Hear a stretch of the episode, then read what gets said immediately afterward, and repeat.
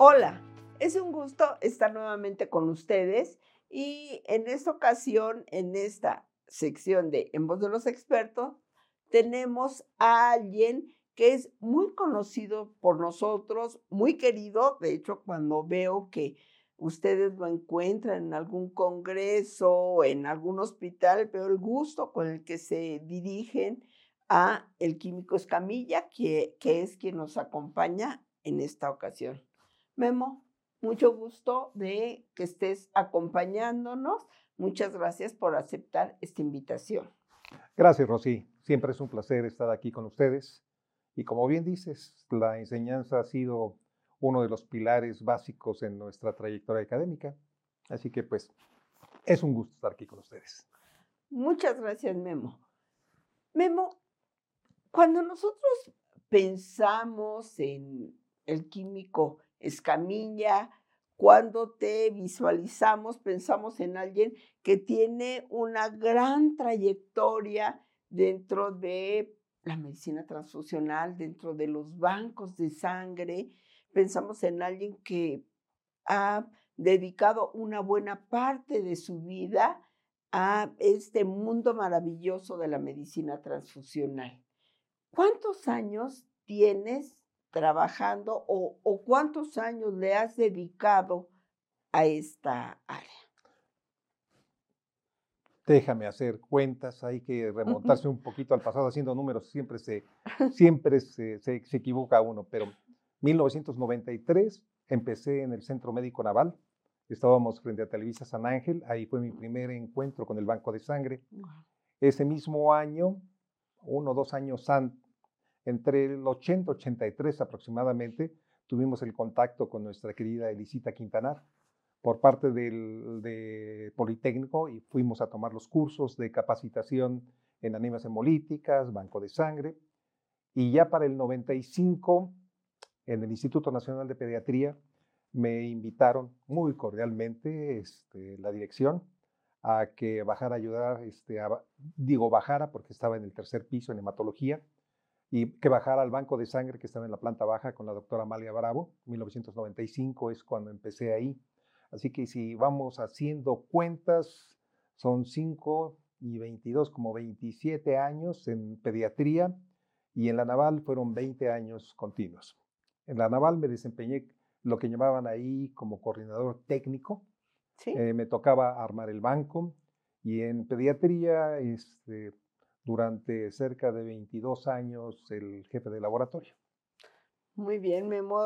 Prácticamente si estamos hablando que empezaste en el 93, estamos hablando de una trayectoria que se dice fácil, pero son 30 años, 30 años de, trabajo, 30 años de dedicación, eh, de, de, trabajo, de compromiso para con el banco de sangre. Felicidades, Memo. Se dice fácil, pero es un camino largo, es un camino bien largo. ¿Cuál de todas las áreas? Porque te has desenvuelto en diferentes áreas del banco de sangre. ¿Cuál es el área que más te gusta? Es muy difícil establecer cuál es el área. En, en, las dos entidades, en la naval y en pediatría, me tocaba coordinar y me tocaba entonces ser la punta del grupo y tener que meter tecnologías que no teníamos. La naval lo arrancamos con una mesa y una centrífuga, era lo único que teníamos, y las camillas estas de rueditas que se tenían que agarrar los donadores para no caer. En pediatría estábamos más avanzados, pero nuestro aparato más, el, el más automatizado y el más adelantado era una pipeta. ¿Qué área me gusta? No puedo me resulta muy difícil. Tendría que, tenemos que decir que me gusta mucho la inmunohematología, me fascina la serología, los adelantos tecnológicos era la locura, meter, ir viendo cuáles eran los avances y cómo irlos metiendo y que fueran impactando. Lo que te puedo decir es que me gusta la medicina transfusional. Muy bien, así no quedamos bien con todos. cierto, cierto. Muy bien, Memo. Mm, ahorita que, que, estabas haciendo mención de cómo empezaste, que decías, bueno, nuestro gran aparato era una pipeta. Em, y entonces estamos hablando de estos bancos de sangre, ya ni siquiera laboratorios, sino en general de estos bancos de sangre que yo les decía en alguna otra entrevista que, que realicé, que eran estos lugares apartados, oscuros, no eran agradables, no eran bonitos. De hecho, nos tocó conocer diferentes bancos que decías, pues el, el, más, el laboratorio más bonito que he conocido no lo es. Sin embargo, esto paulatinamente, este concepto ha ido cambiando y se ha ido transformando y se ve el compromiso de todos nuestros jefes de, de servicio, los jefes de servicio de los diferentes hospitales, del mismo personal, para transformar y cambiar esta realidad hasta hacerlos ahora o hasta verlos convertidos ahora en espacios bien distribuidos, si no los más amplios, algunos son, son grandes, otros no lo son tanto, pero son espacios bien distribuidos, eh, en donde tenemos laboratorios que ahora son automatizados, hospitales que cuentan con bancos de sangre que ya están algunos acreditados, no todos, la acreditación va como con pies de plomo eh, en nuestro país, pero poco a poco se va haciendo una realidad. En realidad no, nos falta crecer mucho en este ramo, en este punto, pero vamos creciendo y vamos caminando preocupados por tener desde una ISO 9000 que a lo mejor a muchos nos puede parecer que es solamente cuestión documental y, y no es el laboratorio, pero es definitivamente un gran paso para ordenar y organizar mejor nuestros laboratorios. Según tu punto de vista, esta transformación que hemos sufrido o que hemos desarrollado en los bancos de sangre, esta transformación, eh, ¿qué beneficios ha traído a las instituciones, pensando en estas instituciones de ayer y esta misma institución el día de hoy? ¿Cuáles son los beneficios que ha traído este cambio? Eh, son, yo diría que son muchos. Cuando venimos desde los tiempos de de, aquellos tiempos. Venimos navegando en los bancos de sangre donde el, yo digo que el documento más impresionante que cuando llegamos a Banco de Sangre era nuestra NOM 003, aquella norma viejísima. Le digo que el único defecto que tenía era que casi no la leíamos, pero era, era fantástica, muy adelantada para su tiempo, mucho más, mucho más adelantada que la, que la de laboratorios. La llegada de ISO 9000, que nos, la ISO 9001, que nos permitió organizar y empezar a estructurar la, parte documental. Para mí, en lo personal, eh, en, los bancos que estuve, decidimos pasar primero por la ISO 9001 antes de la 15, porque no teníamos ninguna estructura, no teníamos una estructura organizativa, administrativa. Solo cuando llegaba a Centro Nacional con sus verificadores poníamos todos los documentos en orden. Pero con ISO 9001 aprendimos a hacer documentos, a hacer manuales, a tener estructura documental y fuimos avanzando lenta y paulatinamente. Algo que impactó en forma impresionante fue la 15.189, definitivamente con toda la gente que rodeaba, el, poder eh, verificar instrumentos, el, el, darle ese sentido real a lo que hacíamos. En tanto la ISO 9000 nos daba la parte administrativa, la 15.189 nos dio la fortaleza de, que, de, saber que lo que estábamos haciendo lo estábamos haciendo bien. Yo creo que esa ha sido la gran maravilla de la, de la documentación y, de la estructuración de las ISOs. Sin duda, sin duda alguna. Nos tocó navegar, entre comillas, ser el primer banco certificado por ISO 9001, ¿Mm? que en ese momento generaba muchas polémicas en los bancos. De repente dicen que es este pueblo chico, infierno grande. De repente eh, entre nosotros mismos decíamos que para qué queríamos la ISO 9000 entre los bancólogos, pero, pero era la primera parte. No podíamos dar un brinco, bueno, yo nunca consideré que podíamos dar un brinco tan gigantesco. Y cuando llega la 15.189, la maravilla. Sí. Ese es el cambio y yo creo que eso ha sido un... Los bancos que han adoptado esto han visto los beneficios directamente reflejados. Perdón, y cuando hablas de ser el primer banco con eh, ISO, 9000, ¿estamos hablando de la naval o de pediatría? En pediatría fuimos el primer banco gubernamental. Y la naval, dentro de las Fuerzas Armadas, también fue el primer banco certificado por ISO 9001. Pasado el tiempo, eh, Pediatría fue el primer banco gubernamental nuevamente, acreditado por la 15189. Fue un de, de eso, el, primer evento nos lo dio en 2002 y tuvo que pasar hasta el 2015 que logramos la acreditación. Algunos pensarán que es un tiempo demasiado largo. 13 años. 13 años, pero en el Inter teníamos que permear no solo un papel, sino el, el, el, el, vocablo, más bien la palabra calidad, que fuera permeando en las mentes de todos y cada una de las personas. En el momento que yo dejé pediatría, éramos un grupo muy, digo, lo dejé como jefe, éramos un grupo muy compacto en, en esa parte, muy unido. Éramos, éramos, estábamos agregados como plaquetas. Eh, que es esto que mencionas es algo importante porque para lograr un proyecto de esta naturaleza que le va a dar tanta fuerza al banco de sangre, si no hay unidad, si no tratamos de estar bien con, con nuestros compañeros, puede convertirse en algo muy complicado y tal vez hasta imposible de lograr cuando no, no hay esa empatía por el trabajo, ese respeto por el trabajo de, de mis compañeros. Tienes razón.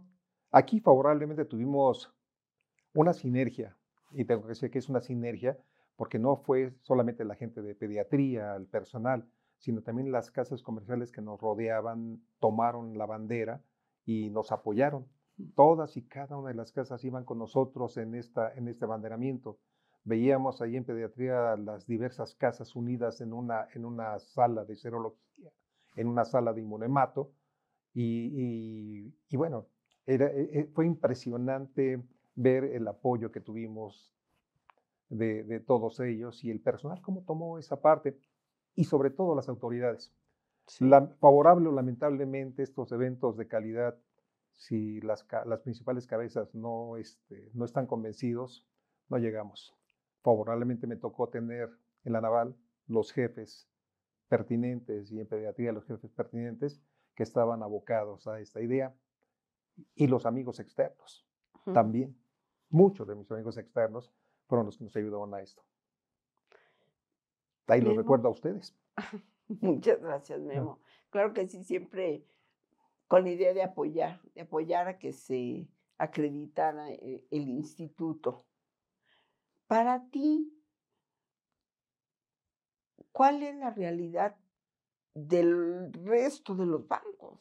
Porque hablar de la acreditación en pediatría, estamos hablando de una realidad, de algo que existe. Eh, si hablamos, si ahorita estuviese aquí el doctor Guzmán, estaríamos hablando también de una realidad que existe. Si tuviésemos al doctor Héctor Baptista, pasaría lo mismo.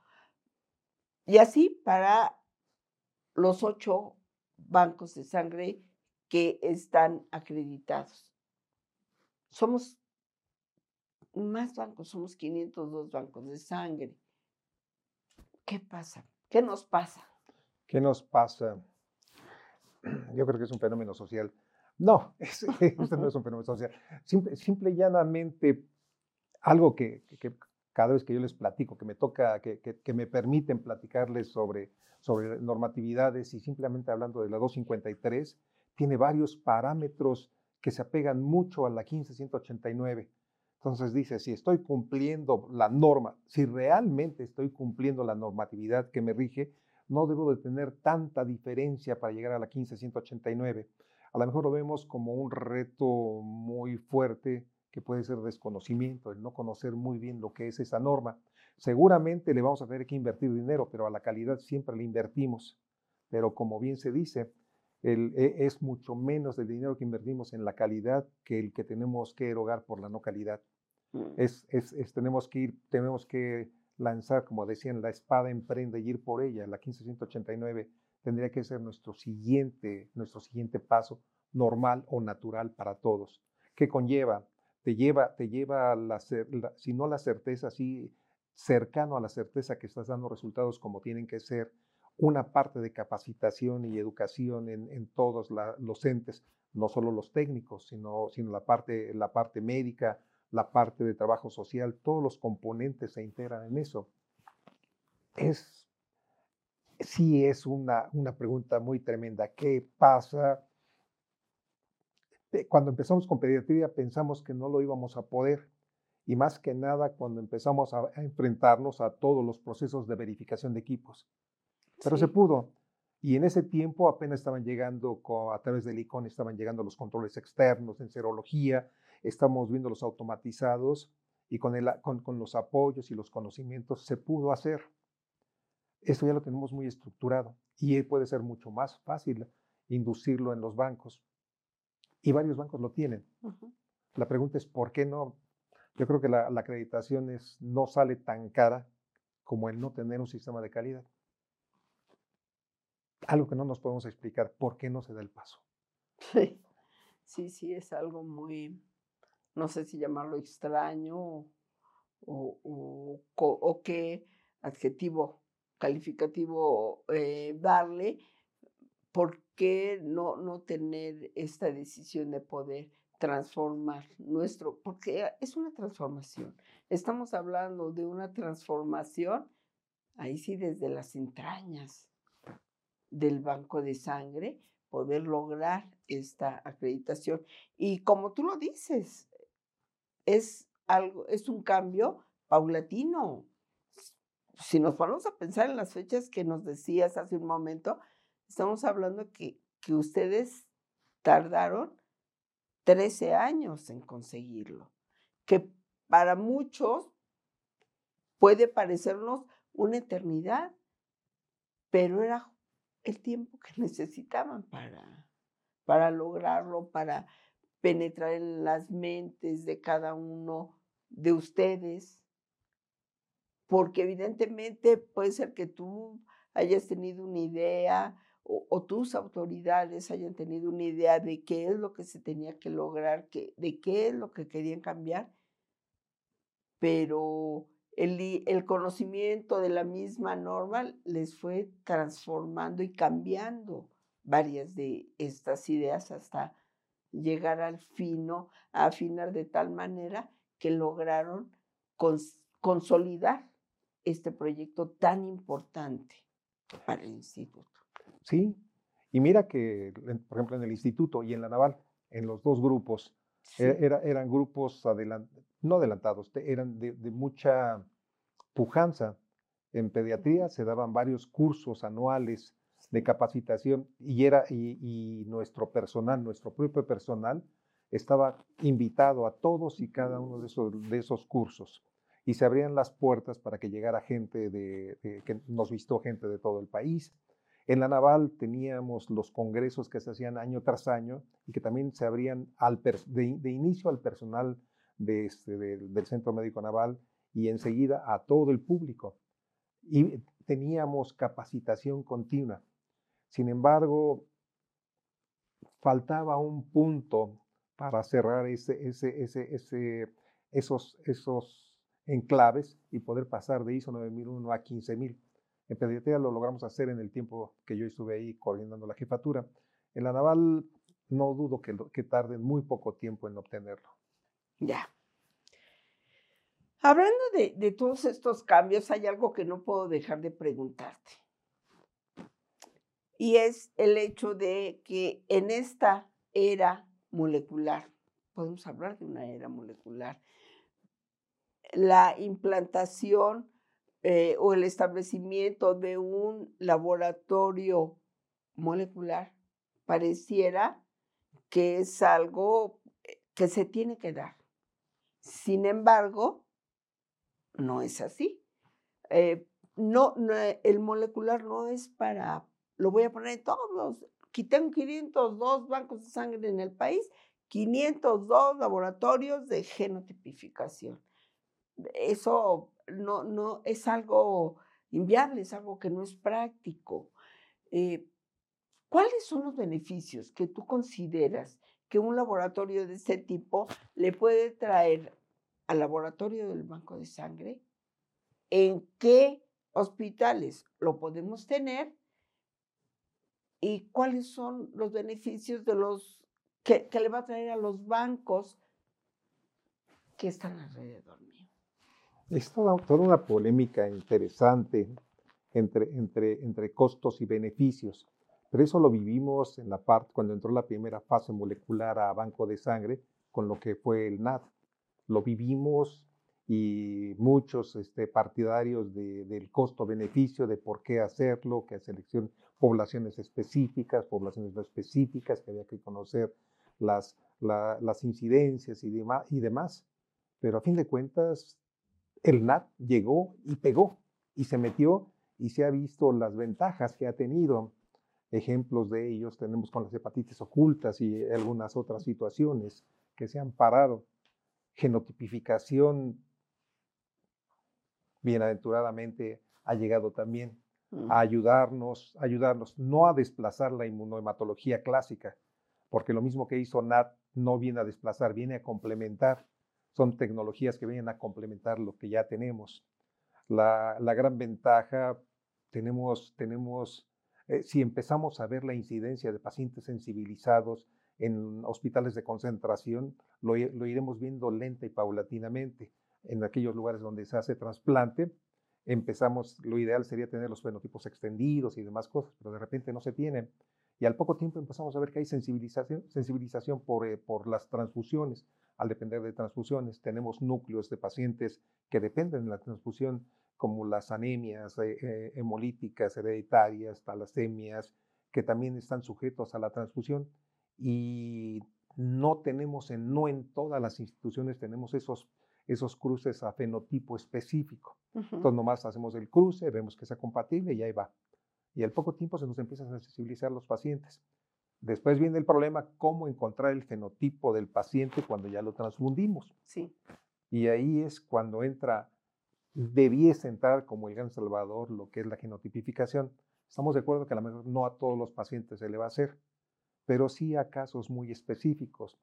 De entrada, podríamos tener centros de referencia, los grandes bancos que tienen, que tienen este, la cantidad de pacientes, los, bancos de concentración.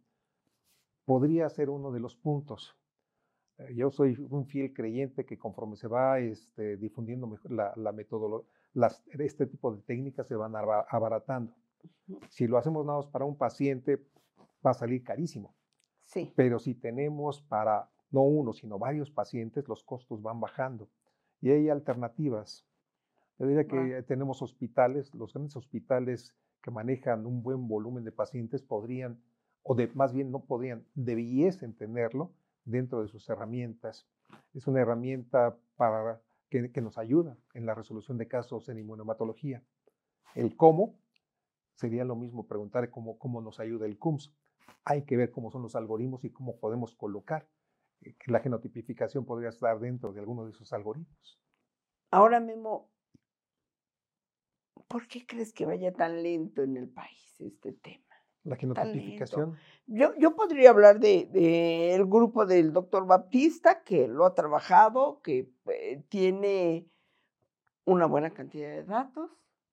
Podría hablar de un tiempo que lo hizo siglo XXI, eh, lo hacía el químico Julio, estuvo trabajándola. Y podría hablar de pediatría. Después de estos tres como, como bancos de sangre. Y bueno, evidentemente el Instituto Licón, eh, que también la, la tiene. De estos tres como bancos de sangre,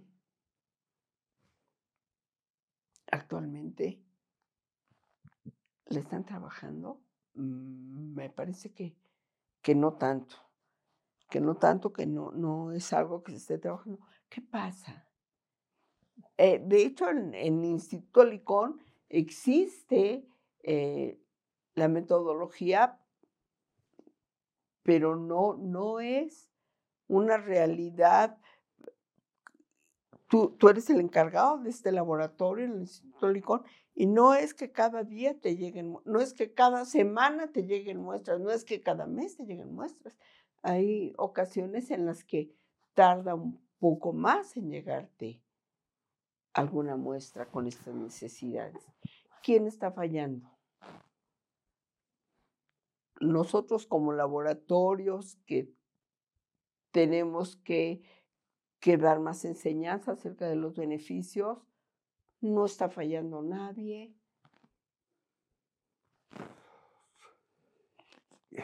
Es, un tema muy controversial.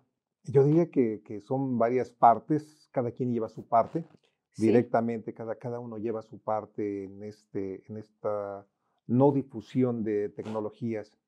Unos que juzgamos que es muy cara la metodología, otros que juzgamos que no conocemos y no sabemos cómo aplicarla. Hemos, era, era como los conceptos de calidad, todos decíamos la calidad, la calidad, pero a la hora que era cuestión de aterrizar los conceptos, resultaba que muy pocos podían aterrizar los conceptos. Estamos aquí con la genotipificación, se empieza a hablar por aquí, por allá, pero la realidad, ¿cuántos, cuántos pueden vislumbrar? A lo mejor es falta de capacitación, nos faltaría difundir un poco más qué es, cuáles son las grandes ventajas que puede tener la genotipificación.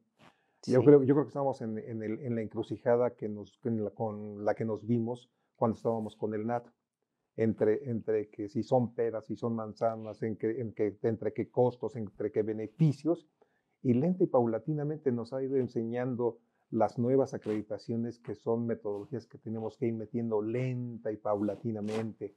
Ahorita el NAT se tiene que estar metiendo así suavemente, suavemente y como que tuvo, tuvo en, un momento su apogeo, después bajó y como que está tomando nuevamente la fuerza. Genotipificación, lamentablemente yo creo que va a tener que seguir la misma mecánica, el mismo mecanismo que permee en la mente de los que, de los que somos muy acérrimos. De repente tenemos así como la mente muy muy tremenda y a veces nos enfrascamos en la parte serológica, mente solamente para resolver el caso. Tenemos, muy, tenemos inmunólogos, inmunematólogos impresionantes en nuestro país. Yo creo que en cada uno de los tantos estados que, que tenemos en este país tenemos un puntal que es, que es el, el foco brillante. A lo mejor nos falta juntarlos a ellos. El contacto que hemos tenido con GESIAM nos ha enseñado una parte maravillosa que es cómo se unen y cómo se promueven ellos. Nosotros, lamentablemente, aquí en México no nos promovemos tanto como, como hacen ellos. No nos juntamos con esos grupos este, espectaculares que podría tener Chihuahua, Monterrey, Mérida, digo, los diversos estados, y, y, tener esa comunicación para irnos mandando los mensajitos y ir ensalzando nuestro mismo, nuestro mismo, nuestros mismos grupos de inmunohematología. Yo creo que eso nos podría ayudar un poquito a lanzar esto, irnos difundiendo como, como, como se pasaba el secretito de banco en banco. Y ya sabes que hay genotipificación y sabes que es para esto y sabes que es para esto. A lo mejor tendríamos que hacer un ataque con cápsulas educativas, que sería por parte de nosotros, hacerlo, hacer las cápsulas educativas. Y no solo en este tema, sino en varias. Vemos que uno de los puntos flacos, perdón que ya estoy divagando, pero uno de los puntos flacos también es la capacitación que tenemos en nuestro país en las áreas de inmunematología. Pero también, si bien es cierto que tenemos esos puntos flacos, también vemos cómo la gente está ávida de conocimiento. Cuando se le acercan los conocimientos, cómo se acerca a abrevar de ellos. Aprovechemos esa parte y veamos cómo resulta el experimento de la genotipificación, irle sembrando, irle sembrando. Algún maestro nos decía que cuando no tenemos el poder de hacer las cosas, tenemos que hacer uso de lo que llamamos liderazgo lateral. Y el liderazgo lateral solo, solo competía en ir sembrando la idea en el que tiene el poder de decisión. E irle así diciendo, ya para que nos dijera, se me acaba de ocurrir una gran idea, vamos a hacer esto. Yo creo que tenemos que hacer algo así. Sembrar educación, sembrar capacitación y mostrarle la maravilla que puede hacer la genotipificación. Muy bien, mamá. Pregunta obligada para mí, la hago regularmente a, quien viene a estos espacios a platicar con nosotros. Memo, Durante toda esta trayectoria de trabajo, ¿cuál ha sido para ti tu mayor reto y tu mayor satisfacción? Mi mayor reto fue en el 95, cuando de repente tengo que dejar hematología. Llevaba 20 años en hematología. Mi capacitación y mi preparación estaba encaminada al área de hematología, al laboratorio de hematología con mi tremendo maestro, el doctor Paredes. Ahí en pediatría estábamos, hacíamos hematología. Estaba encariñado con, con todo el diagnóstico de las leucemias, las anemias hemolíticas hereditarias. Y de repente me dicen que tenía que bajar al banco de sangre a ayudar a la doctora Bravo, mi jefasa y, así como que mi experiencia era, venía era venir de la Naval con, con dos, tres años de experiencia de un banco muy pequeñito. En la Naval en ese momento éramos un banco chiquitito. Nada que ver con el bancazo que está ahora, que es, es mi Ahora sí, como dicen los, los del fútbol, me pongo de pie al ver el, crecimiento de este banco que ha sido impresionante. Y de repente llegar a pediatría y tener la responsabilidad de comandar todo un grupo. Empezar a ver los balances entre la gente, la gente muy buena que teníamos. Y a veces eh, lo que resulta en los bancos de sangre es la, las relaciones humanas no son muy buenas. Entonces empezar a trabajar con ello. El mayor, la mayor satisfacción ha sido, el banco me ha dejado muchas satisfacciones. Muchas, muchas, muchas. La primera fue cuando se hizo el primer libro de medicina transfusional. Un libro pequeñito, le llamábamos el Radillos Book. Pero se presentó cuando hubo un, temblor, por cierto, muy fuerte en algún congreso en Acapulco. Se presentó ahí y después de 50 años de sequía en nuestro país se presentaba un libro, posiblemente con muchísimos errores. Por ahí del 98, 99. Exacto. Posiblemente con muchos errores, pero por primera vez se hacía un esfuerzo a nivel nacional de juntar a los expertos que pensábamos que en ese momento eran para hacer eso. El siguiente no fue la acreditación en pediatría, mm. sino ver cómo se unió el grupo para lograr eso. Y la siguiente es cuando llegué aquí con ustedes. Son, como ves, son, son, son puntos diferentes en, en, en, en, la faceta profesional. Así es, mi ¿Sí? ¿Le volverías a decir sí al banco de sangre? No, sí, por supuesto que sí. No lo conocía. Simplemente, simplemente debo reconocer que no conocía la amplitud de banco de sangre. El llegar a estos lugares fue un reto muy, muy grande. Fue un reto muy grande. Personas muy desafiantes en el banco de sangre que te ponían a prueba cada rato. Y no solo las personas, sino los pacientes. El aprender que cada paciente que tienes en tus manos podría ser tu hijo, podría ser tu padre, podría ser tu madre, podría ser un pariente. Es este, el pensar siempre que, que si me equivoco puedo cometer una iatrogenia de la cual me voy a estar arrepintiendo. Es, yo creo que son satisfacciones impresionantes cuando logras sacar a un paciente. No lo hacemos directamente. Banco de sangre, somos un servicio auxiliar que lo hacemos a través de nuestros clínicos, de nuestras enfermeras. Somos un grupo interdisciplinario maravilloso que trabaja eh, amalgamado como una cadena y es lo que jala y, jalamos al paciente para sacarlo. Yo creo que esa es este, la, la, de todo la mayor satisfacción que se puede encontrar, servir al, servir al, al paciente. Y en mi caso, híjole, nos enamoramos de los niños. Llevo cuarenta y tantos años trabajando con niños y es impresionante, son no sé cuántos hijos tengo, en 40 años, son demasiados niños los que tengo. Sí. Se nos formaban ahí y todos llegaban y te decían, yo voy con, con, el papá Memo porque él va a tomar la muestra. Entonces ahí veías a todos los chiquillos y chiquillas, como dice el señor Fox. Sí, sí, sí lo volví a tomar, por supuesto que sí. Memo, muchísimas gracias. Como siempre, es un gusto platicar contigo. Gracias por ese sí nuevamente para los bancos de sangre. Gracias por compartir con nosotros pues toda tu experiencia, eh, todo ese, eso que te ha dejado el banco de sangre en la mente y en el corazón. Muchas gracias, Es un gracias, Gracias, gracias, Rocío. Gracias por invitarme. Gracias a la institución por permitirnos seguir desarrollándonos. Digo, siempre, como siempre le digo en las pláticas, siempre es bueno tener algo que decir, pero es más bello tener alguien que lo escuche a uno. Así que aquí seguimos. Muy bien, Memo. Muchas gracias.